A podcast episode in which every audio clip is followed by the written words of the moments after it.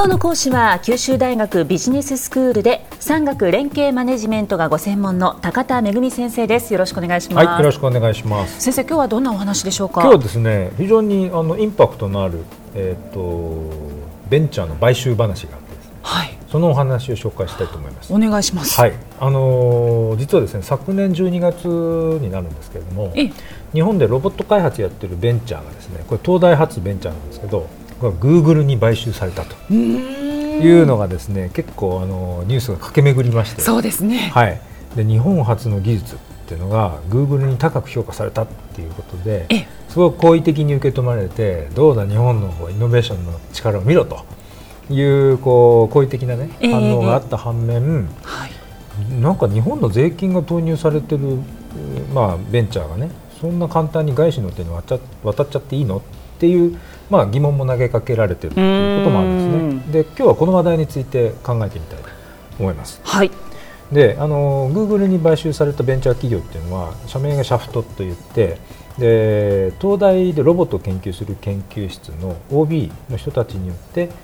2012年に設立されてたらしいんですよね。えー、それでロボットってっても特にあの災害現場だとかそれから危険な現場で働くヒューマノイドつまりまあ人型ロボットですね。として事業化を目指しているということなんです。はい、それであのこの事業目的を達成する一環としてあのこのシャフトって会社はですねあのアメリカの国防総省ですね。の DARPA っていうですね呼ばれているあの研究計画局っていうのがあるんですけど、はい、その組織が主催している災害対応ロボットのコンテストがあって、ええ、そのコンテストに出場してたんですね。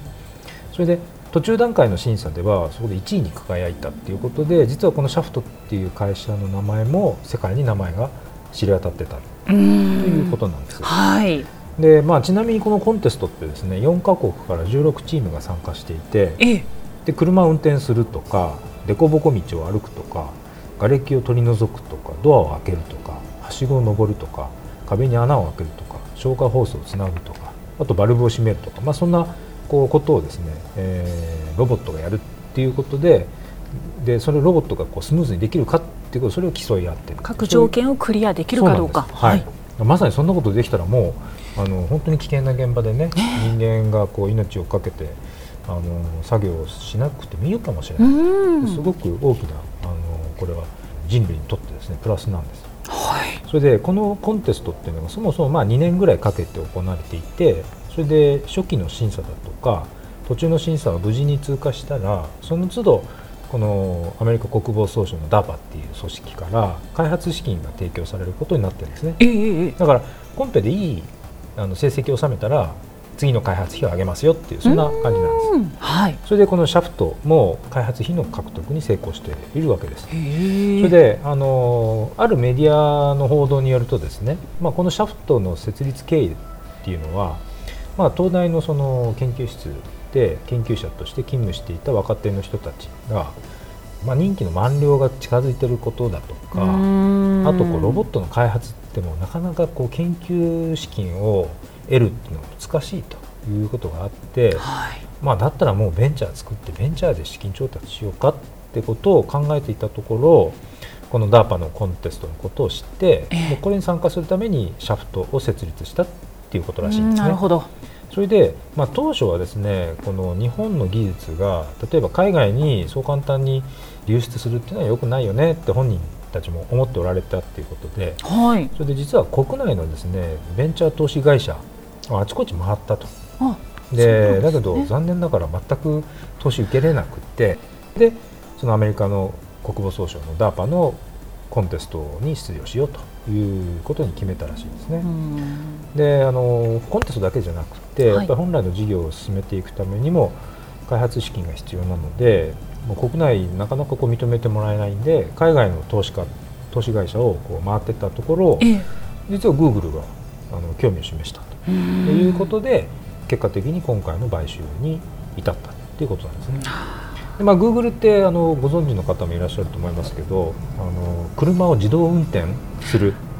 技術だとか、はい、でそれからグーグルグラスってあの眼鏡に情報がいっぱい出てきて、えー、でこう携帯電話なんか見なくてもあの眼鏡かけてるだけでいろんなこう情報を駆使しながら、まあ、いろんなこう多様な生活できるような新しいこう生活の在り方ってどんどん提案してるけれども近未来が本当にあもうすぐやってくるんだなっていうのを感じさせてくれますよね。で、ねえー、一つグーグルってロボットにもやっぱり注目をしていていろんなこう世界のロボットベンチャーに関心を持ってあのいいものにはお金出そうと買収しようということは結構今やってるところなんです。で今回の話はそういった意味でグーグルにこう着目されたっていうこと買収されたっていうことで美しい成功物語のように見えるんですけど、はい、実はあの日経新聞の報道でですねその経済産業省の方がですねそんなあの日本で生まれた技術をなんで日本で育てられないんだと。いうまあ、グーグルの買収をちょっと問題視しておられるっていうような報道も合ってるんですよね。で実際その記事によるとですねシャフトが使っているその特許核になる特許っていうのは、はい、これはあの国の研究機関である経済産業省のこう所管している産業技術総合研究所っていうところあるんですけど、まあ、産総研って言ってるんですけどね、はい、その産総研がまあその開発に関与しているもので要は研究開発に国費が投じられてるんだと。っていうことが一つと経済産業省が所管しているその官民のファンドがあるんですけれども、はい、産業革新機構っていうファンドがあるとそこも実は投資を断ってたらしいんですよ。あそうですか。うちはちょっと手に負えませんってな感じで。えーでそういうこともあったんでなんで日本で優れた技術が生まれてるのに日本で育てられないんだっていうことで、まあ、ちょっとこうそこを問題視しておられるということだったんですね。はい、でなので、まあ、そういった国費投じたにもかかわらずその企業がこう米国企業の手に渡るっていう事実をどう受け止めたらいいんだろうかと。そうですねこれからこういう事例ってもっと出てくるんじゃないかなということで、まあ、次回ももう少しこの点について考えていきたいと思います。はいそれでは先生今日のまとめをお願いします、はい。えー、東大発ロボットベンチャーのグーグルによる買収っていうのは、まあ、成功物語です。ですけれども一方で国費を投じた技術が国外に流出してるんじゃないかっていうそういうまあ懸念っていうのもあの示されてるっていうことなんですね。今日の講師は九州大学ビジネススクールで産学連携マネジメントがご専門の高田恵先生でした。ありがとうございました。はいありがとうございました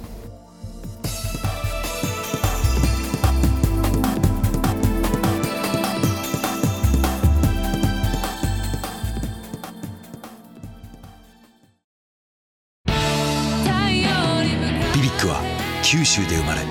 九州の人たちに光を届けています。九州のお客様が光り輝くように。それがキューティーネットの変わらない思いです。キラキラつながる「キューティーネット」